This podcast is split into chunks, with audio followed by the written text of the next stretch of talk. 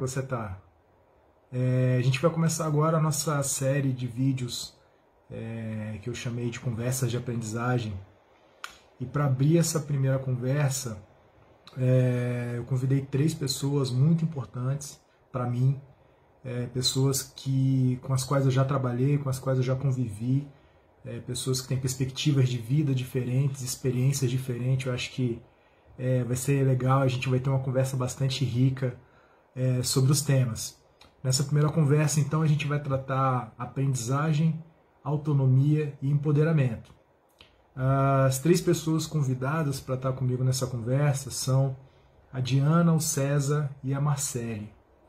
É, a Diana tem uma formação em psicologia, uma pessoa que tem uma história incrível, tem experiências sensacionais, é, já trabalhou com cultura organizacional, com desenvolvimento de pessoas, é, deu uma guinada na carreira dela em determinado sentido, começou a trabalhar na área de tecnologia, é, fez um mestrado na computação sobre autonomia, é, tem publicações muito interessantes, muito importantes também da minha perspectiva.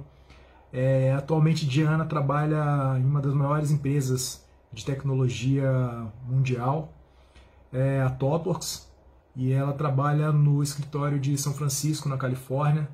Ela atua hoje como gerente de projeto e principal delivery. É, então ela traz uma bagagem enorme para a gente. Acho que vai ser bem bacana ter ela nessa conversa. É, outra pessoa é a Marcele. Marcele eu conheci é, durante o meu doutorado em Recife, na UFPE. É, Marcele também, uma mulher super engajada no movimento é, de, das meninas, programação, é, igualdades, é, enfim, uma mulher muito forte, eu acho, é uma mulher muito empoderada, literalmente. É, Marcele também tem uma, uma, uma experiência grande na área de tecnologia, já trabalhou em várias empresas de tecnologia.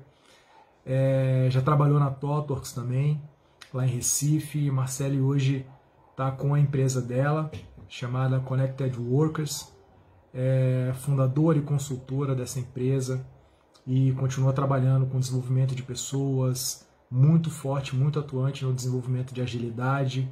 É, se vocês buscarem depois pela Marcele, Marcele Santos, é, vocês vão ver que ela está sempre nos eventos de agilidade, muitos materiais, muitas palestras é, disponíveis na web. E a terceira pessoa é o César França. Uh, César também eu conheci lá em Recife durante o meu doutorado. O César foi meu co-orientador é, de doutorado. Não se engane com a cara de menino, não, porque César tem uma grande experiência é, na área de tecnologia também. Atualmente professor da Universidade Federal Rural de Pernambuco, no departamento de computação. É, ele traz experiências muito interessantes, muito importantes e algumas reflexões também muito bacanas. Essa conversa que eu tive com Marcele, Diana e César, uh, ela vai servir como setup para nossa disciplina, tá? para as nossas relações, nossa relação entre aluno é, e professor, é, a relação entre alunos, e eu espero que também sirva como setup para o seu processo de aprendizagem, uh, o seu comprometimento com a disciplina, o seu comprometimento com seus estudos. Tranquilo? É... Vejam, reflitam e curtam bastante, que foi uma conversa bem legal. Forte abraço. Tá, beleza, já tá gravando então.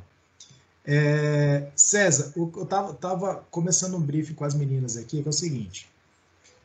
É, a UNB vai voltar às aulas na próxima segunda-feira, né? A gente volta remotamente e tudo. Uhum. E aí o que eu estava falando com as meninas é que eu acho que é, a gente não pode retomar as atividades com os alunos como se nada tivesse acontecido, como se nada tivesse acontecendo, né? Simplesmente uhum. voltando a dar material, enfim. É, e aí a gente tem um período que o pessoal está chamando lá, que são de duas semanas, que é um período de ambientação. É, e eu pretendo usar esse período de ambientação para levar alguns temas para os alunos é, e algumas tentar levar algumas reflexões para eles para que a gente consiga desenrolar a disciplina de uma forma mais, mais leve, que seja leve para eles também.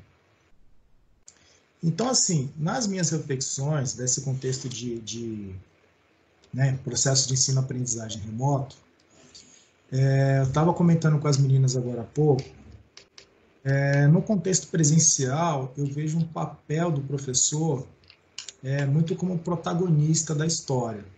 Né? Ele está no centro da sala, ele tem a palavra, é, ele está fazendo sempre a exposição para os alunos, ele intervém na dinâmica da turma, é, e os alunos eles estão num papel é, um pouco mais passivos, digamos assim. Né? Eles são os recebedores ali da, da, da, informação, das explicações, das coisas que estão sendo passadas pelo professor. Isso via de regra, né? Via de regra. Na perspectiva do ensino remoto, eu vejo uma, uma alteração desses papéis, certo? É, e aí faz parte da nossa conversa. Vocês podem discordar, concordar, enfim. E a gente vai, vai conversando sobre. Mas, da minha perspectiva, é, eu vejo que é, o aluno passa a ter, no contexto do ensino remoto, o papel do protagonismo, certo? É, porque ele precisa ter a disciplina para estudar, né? ele precisa parar os tempos que ele, que ele vai para estudar, uh, ele precisa identificar os horários nos quais ele vai conseguir fazer isso, uh, os locais onde ele vai poder fazer isso, né? entendendo que tem alunos que em casa tem uma estrutura melhor para fazer, né? para estarem lá é, estudando.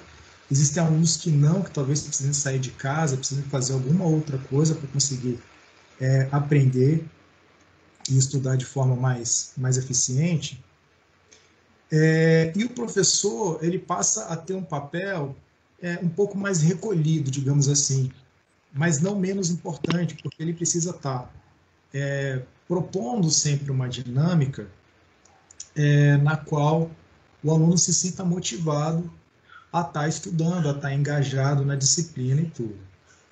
É, no caso das minhas disciplinas, especificamente, é, eu vou fazer poucas atividades síncronas com os meus alunos. Eu vou fazer mais atividades assíncronas. É, e isso se deve por um fato muito simples, que é o seguinte. Quando começou, é, é quando a UNB interrompeu as aulas, é, eu continuei ainda durante um período é, acompanhando um grupo de alunos nas minhas disciplinas e tal. E a realidade dos alunos é, é, é, muito diferente do que a gente imagina né, a realidade entre eles também.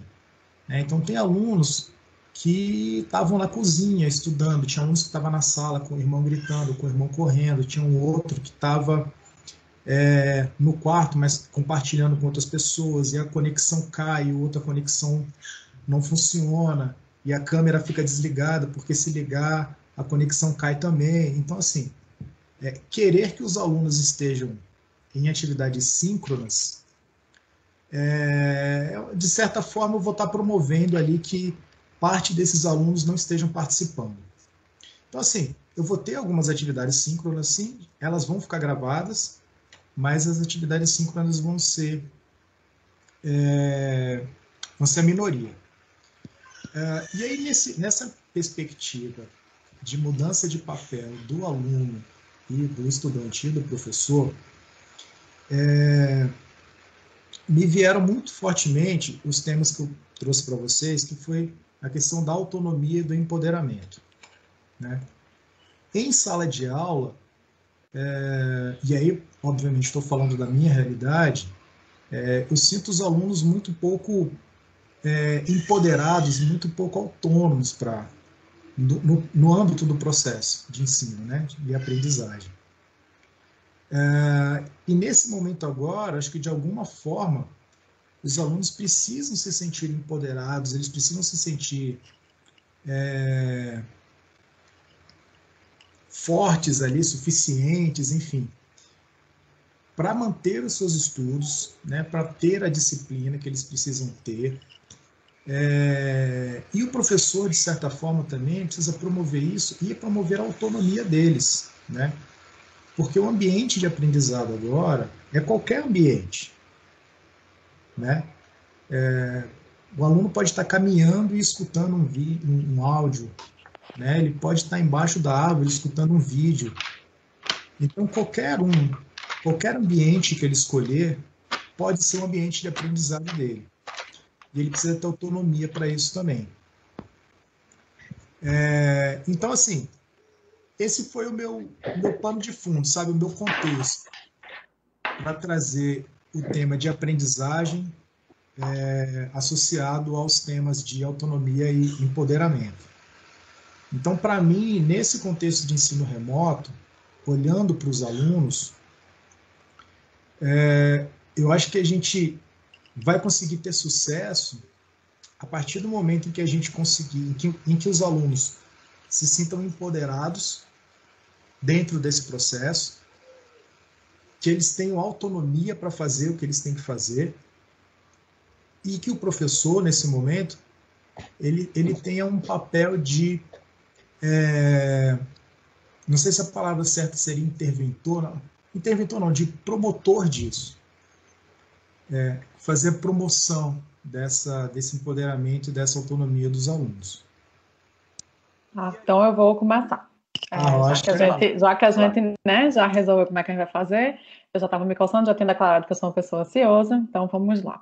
Vamos lá. É, acho que a gente, tu desse um, um debriefing e algumas coisas me chamaram a atenção na tua fala, Jorge, assim, é, uh, o, o, professor como um, um, papel mais protagonista do conhecimento e os alunos como um papel é, menor, talvez, quando essa, essa, essa interação está presencial, e agora um papel de protagonismo maior nessa nessa situação da remoticidade é, ou da necessidade de estarmos remotos. Vocês me ouvem? Perfeitamente. Tá. É que o vídeo travou para mim, desculpa. É, e aí, eu, assim, sempre que a gente fala de educação, me vem Paulo Freire na cabeça, invariavelmente. E eu acho que é importante a gente ter uma noção de perspectiva de mundo sobre esse processo, assim, né? Do quanto o aluno pode ou deve ser mais ou menos protagonista no seu processo de aprendizagem. E que também conecta com uma outra fala tua, que é o quanto que os alunos podem barra precisam estar empoderados sobre o seu processo de aprendizagem. É, e eu acho que a pandemia e o fato de a gente estar isolado socialmente tem escancarado algumas coisas, esfregado na cara da gente algumas coisas que era mais difícil da gente ver, ou que estavam pressupostas por outras lentes. É, e uma delas é essa, assim, o quanto é necessário a gente entender que cada indivíduo precisa ser é, protagonista do seu processo de aprendizado, porque ninguém aprende por ninguém. Né? E por mais que você seja um professor com um arcabouço de conhecimento gigantesco, você não é sozinho o único, o único instrumento capaz de fazer com que ela, aquele aluno ou aquele grupo de alunos aprenda, né? Então, como que a gente pode transformar hoje um espaço que antes era coabitado e a gente e nós seres humanos por sermos seres sociais fizemos a escola nesse espaço é, como que a gente vai fazer isso agora de forma remota é, e o quanto recai para as pessoas ou para os indivíduos a sua necessidade e capacidade de organização e uma série de outras coisas. E aí eu acho que tem uma outra coisa que, que apareceu na tua fala que também é importante, é que é, hum, cada indivíduo desse, ele vive sob uma perspectiva de realidade diferente.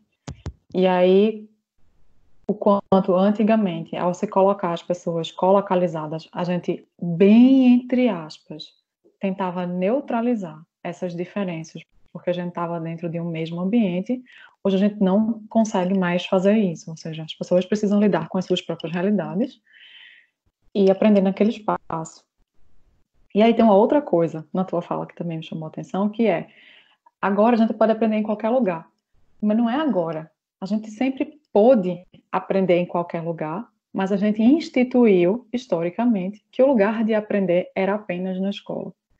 E aí eu volto lá para Paulo Freire de novo, que é tipo o quanto que o trabalho de Paulo Freire foi importante ao destituir as instituições e o ensino institucionalizado nessa perspectiva, ou seja, a gente não precisa só, só aprender na escola nem a escola precisa exclusivamente ensinar para a gente aquele, aquele ensino que é meramente acadêmico.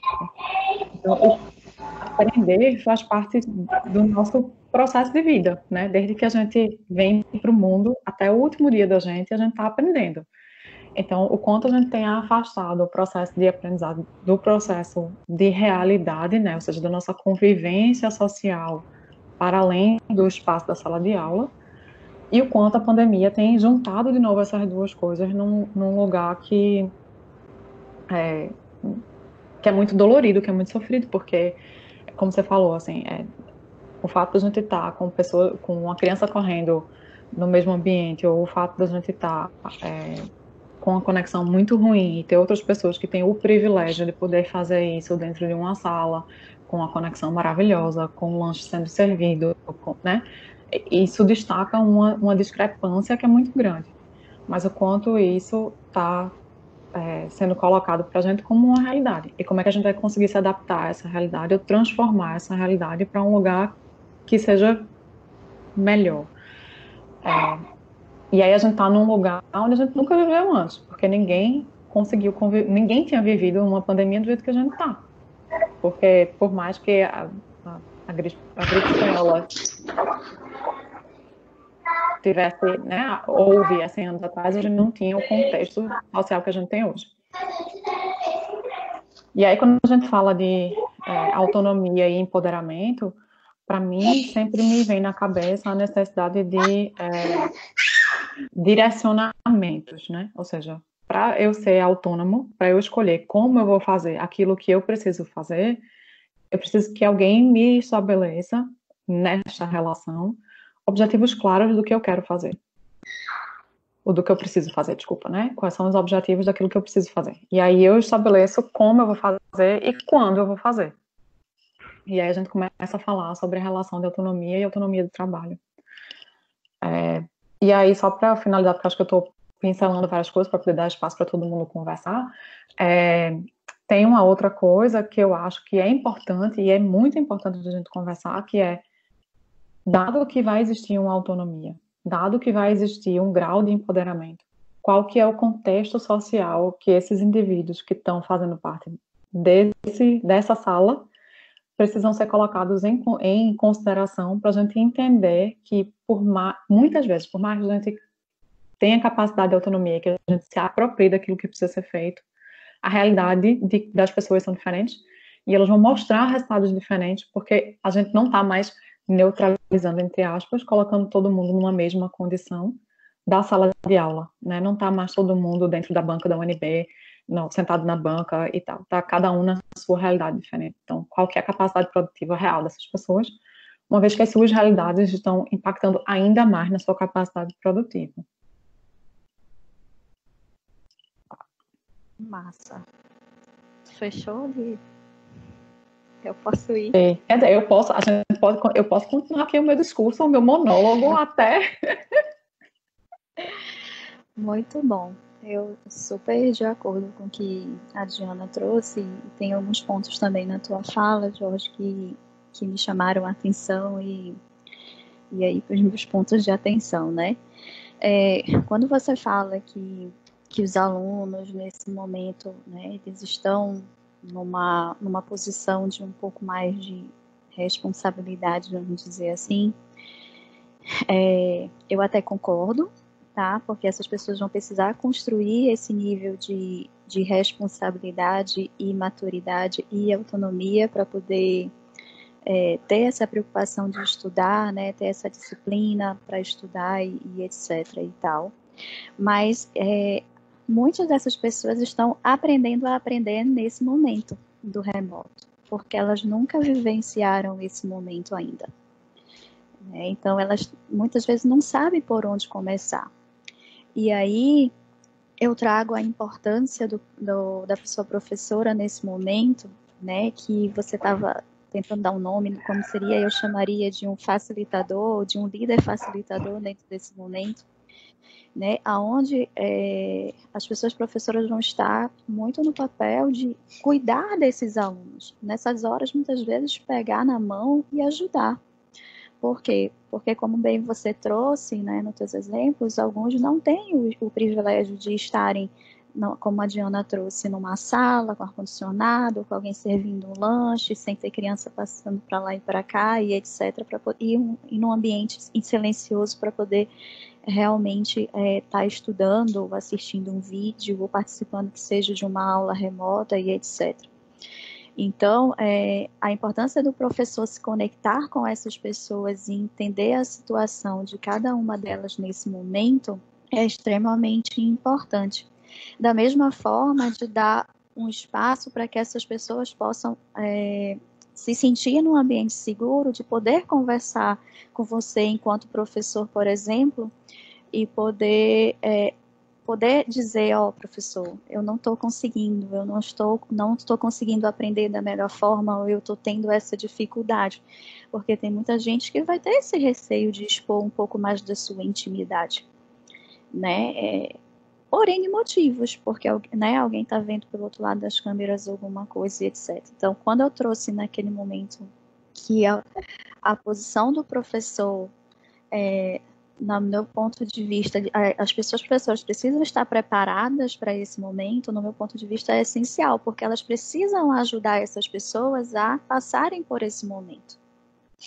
Né? Até mesmo para que elas possam construir essa autonomia e se organizar na sua forma de estudo e ensiná-las muitas vezes, ou aprender junto com elas como é que eu vou como é que elas podem aprender, ou muitas vezes os professores se colocar na posição de como é que eu posso ensinar dessa forma eu, eu ouvindo aqui, né? Meu filho está remoto desde o dia 18 de março, né? E o quanto que aí depois até conversei com a professora dele e disse, eu admiro vocês, professores do, do ensino né, fundamental, médio, nem sei se é assim mais que fala, porque essas pessoas elas não vivenciaram isso né? Para a gente que está um pouco mais acostumado com o remoto, a gente tem dificuldade com as pessoas mais adultas, imagina com crianças, né? E, ou adolescentes e etc.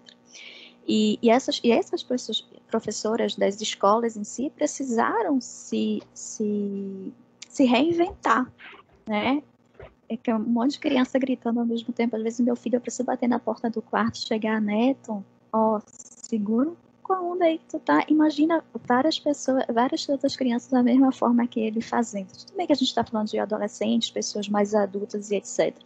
Mas nesse momento, às vezes eu percebo que essas pessoas, se não passaram por essa situação, elas estão meio que crianças também vivenciando isso da mesma forma que os professores também estão aprendendo nesse momento, né?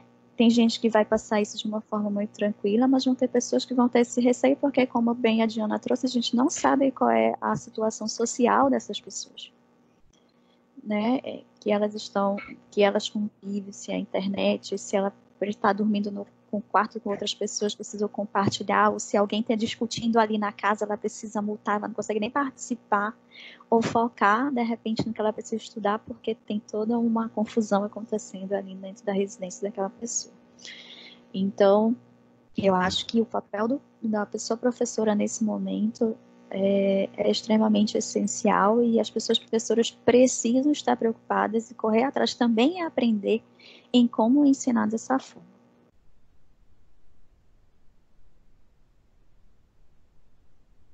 Massa. Sou eu agora? Tá aberto o microfone aqui, né? Tá.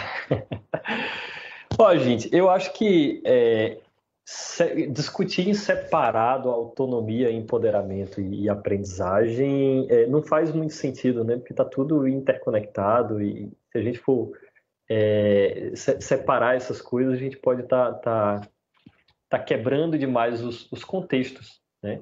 E aí a conversa acaba ficando sem sentido. Eu gosto desse, desse, desse, dessa forma de conversar tudo ao mesmo tempo, porque dá mais sentido às coisas.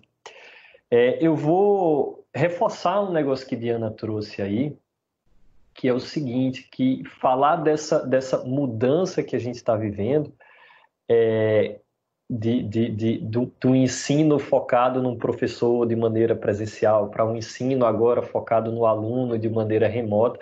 Eu acho que isso é, é muito mais uma forma de, de, de mudança da, de paradigma de educação certo? Do que uma mudança de, de, de contexto gerada pela pandemia mesmo. Acho que as duas coisas estão acontecendo ao mesmo tempo, certo?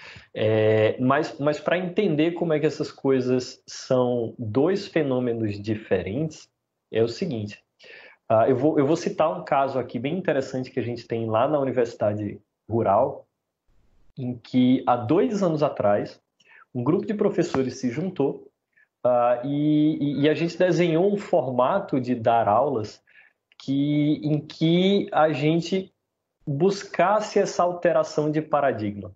Certo? Então, veja, a gente estava num contexto absolutamente regular, certo? De aulas presenciais, com, com aula, horário marcado para o aluno estar em sala de aula, e juntos a gente decidiu que a gente não ia mais dar aula, certo? A gente ia fazer um formato de sala de aula invertida, né, em que todos os materiais seriam disponibilizados de maneira estruturada e organizada para os alunos ao longo do semestre, e no horário de sala de aula, os professores estariam ali disponíveis e dispostos a guiar os alunos pelo processo de estudo e ajudá-los a, a, fazer os trabalhos, os exercícios e tudo mais. Né? Ou seja, o, o, momento presencial da gente era um momento em que a gente usava tanto para o aluno se apropriar do, do, do conteúdo, quanto autonom, autonomamente, certo? de forma autônoma, é, quanto um momento de interação. E aí, interação aluno-professor, interação alunos-alunos. E esse negócio deu certo. Ao longo de, de, de, dois anos, a gente viu, hoje a gente tem, eu acho que, sete disciplinas do, dos cursos de computação sendo executadas nesse formato, e a gente viu que, que, que deu certo, ou seja, os resultados que os alunos atingem no final são resultados tão bons quanto, ou até melhores do que no formato anterior, né? Eu não vou chamar de, de formato antigo, nem de formato tradicional, mas no formato anterior, que a gente seguia, que era esse formato de, de professor expondo e aluno fazendo exercício em casa. É, a gente atingia resultados tão bons quanto, ou até melhores, é, e os alunos ficavam mais satisfeitos pelo fato de eles estarem é, se apropriando ou, ou, aproveitando essa liberdade de decidir o momento que eles iriam estudar, a forma que eles iriam estudar e tudo mais. Né? Bacana. O que, que aconteceu quando a pandemia chegou?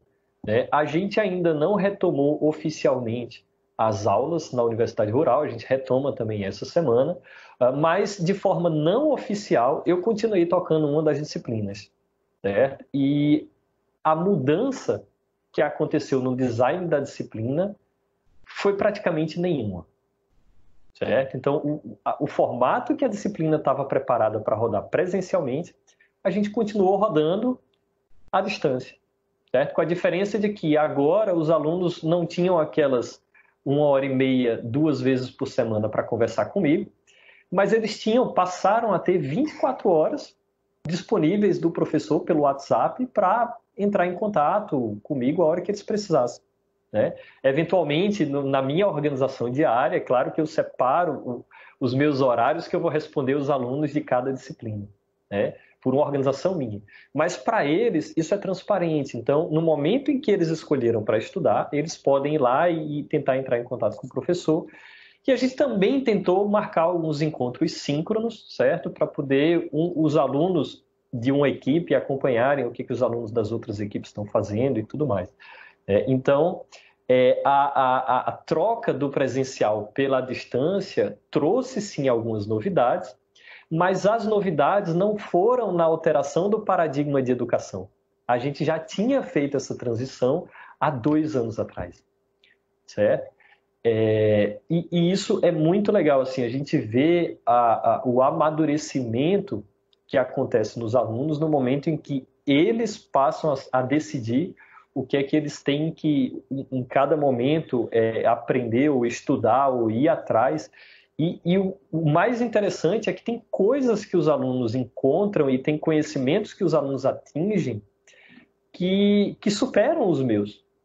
Certo? Ou, ou seja, eu tenho aprendido talvez muito mais do que eles nas disciplinas que eu estou rodando nesse formato porque eles alcançam coisas que, que, que, certamente não estariam nas minhas aulas, certo? porque eu não conhecia.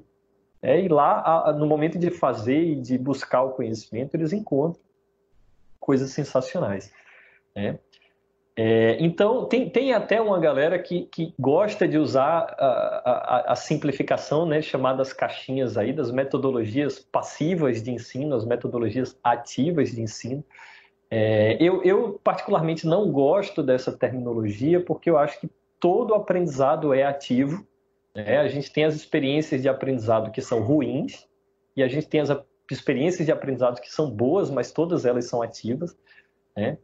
É, e, e, basicamente o que a gente fala com essa mudança de, de, de, de paradigma né, do presencial para o remoto é a, a, a, rediscussão de como é que vão ser as nossas interações e as plataformas e a, a disponibilidade. Né, a disponibilidade de, de, de tempo né, e de sincronicidade, né, de conexão, de, de, de, de acesso das pessoas para poderem conversar com as outras ali.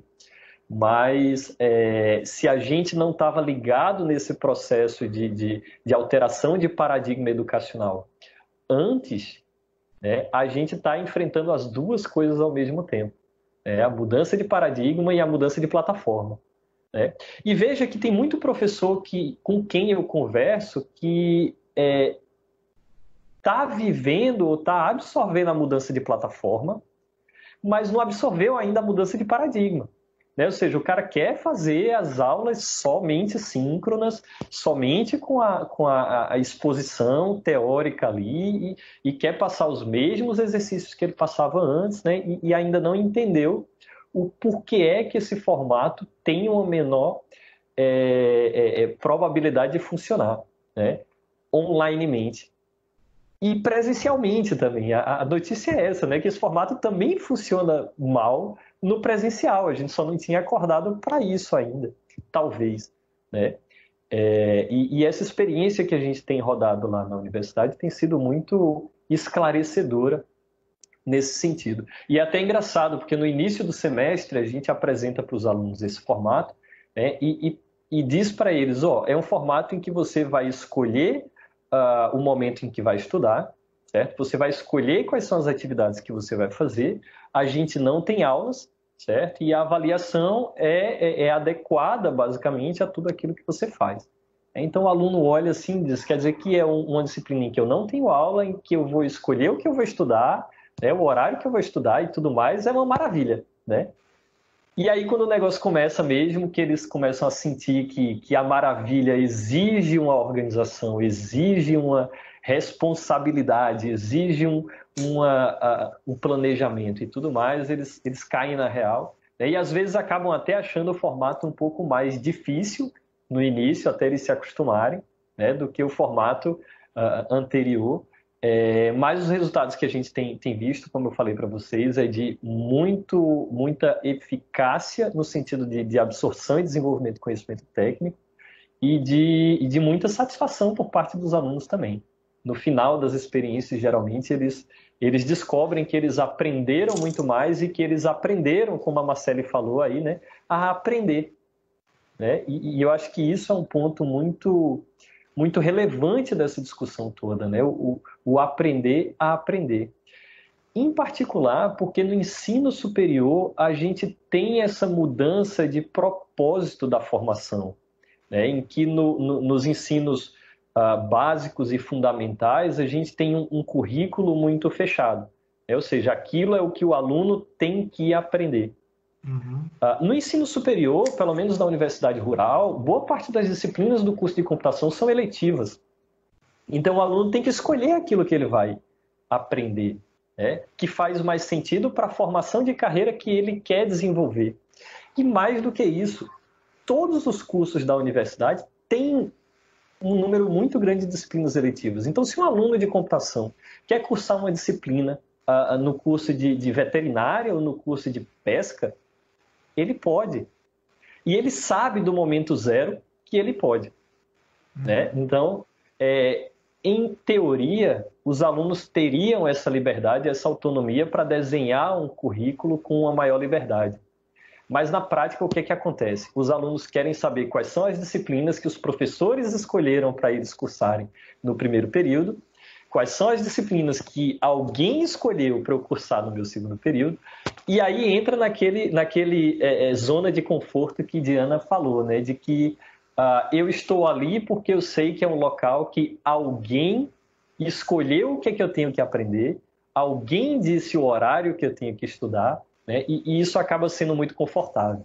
Né? E, e, e a, a, o que a gente está vendo né, com essa pandemia e com essa uh, acordar né, do sistema de educação em geral é que é, é que isso não, não existe mais, certo? Uhum. Que pelo menos não deveria mais existir, né? A, a, a, o, o currículo é, é parte, o desenho do currículo é parte da experiência de formação e amadurecimento do próprio aluno, sabe? sabe? Eu acho que, que isso é um ponto muito interessante dessa, dessa, dessa mudança toda que a gente está vivendo. Você sabe que esses dias eu me, eu me peguei refletindo é, numa coisa que Cláudio Marinho falou no, no curso que a gente estava lá no César, que é uhum. menos download, mais upload. Uhum, né? Exatamente. E eu me peguei refletindo nisso, assim, isso no sistema presencial já deveria estar acontecendo, né? já deveria ser o, o padrão acontecer. Né? É, e nesse momento do remoto, a gente precisa ficar muito atento, né? Porque eu vejo é, uma ansiedade, até por parte dos professores também, né, de preparação de materiais, disponibilização de materiais, materiais materiais.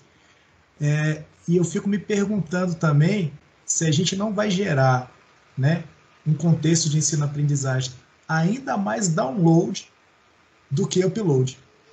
Uhum. Né? E essa acaba sendo uma das minhas reflexões, no sentido de, uhum. é, nesse momento remoto, é, e que eu diria até que é sedutor você é, disponibilizar um bilhão de materiais para os alunos, né? E eles estudarem. É, pela facilidade de você ter ferramentas e, né, repositórios e ferramentas que facilitam a gente fazer isso. Mas, por outro lado, eu vejo como um grande desafio pensar assim: nesse momento que talvez fosse mais sedutor em promover o download, como promover o upload? Bom, espera aí um pouquinho, tá? É, a gente já está com 30 minutos de conversa. Dá uma pausa, respira, levanta um pouquinho da cadeira, se você estiver sentado. Se você estiver caminhando, para um pouquinho. É... E vamos lá. Já viu que Diana já está com o dedinho levantado ali, que ela também quer colocar mais algumas coisas. E aí fica no final desse vídeo essa pergunta para vocês também. Nessa perspectiva agora de ensino remoto, como ser mais upload e menos download? E outra, o que, que, é isso? O que, que é ser mais upload e menos download? Reflete aí e confere no próximo vídeo na continuação dessa conversa. Valeu, forte abraço, tchau, tchau.